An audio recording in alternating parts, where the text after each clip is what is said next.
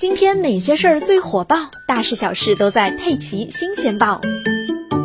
十月三十日晚上十点多，杭州下沙派出所接到报警称，有一名男子正坐在高架的护栏上，他还喝了一瓶半的白酒，处于醉酒状态，非常危险。民警赶到现场，发现该男子两只脚朝外坐在高架护栏上，离地面有十几米高，手里还抱着酒瓶，不停地往嘴里灌，摇摇欲坠，场面十分惊险。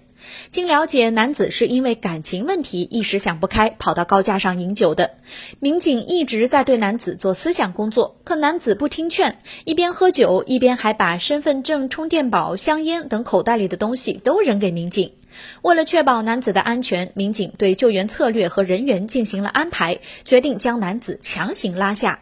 趁着男子又拿起酒瓶准备喝酒之际，后方的民警小碎步快速上前，把男子从护栏上抱了下来，并把满身酒气的他带回了派出所。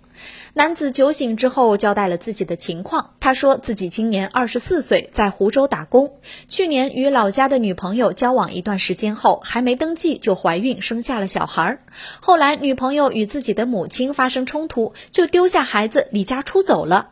现在女友换了号码，微信拉黑，一直都联系不上。前段时间，他听说女朋友在杭州上班，就跑来寻找，但又不知道她上班的具体地点。碰了一鼻子灰后，他觉得苦闷不已，想就此结束自己的生命。和民警聊了一会儿，男子痛哭流涕，他说自己要回湖州努力工作，好好抚养小孩儿。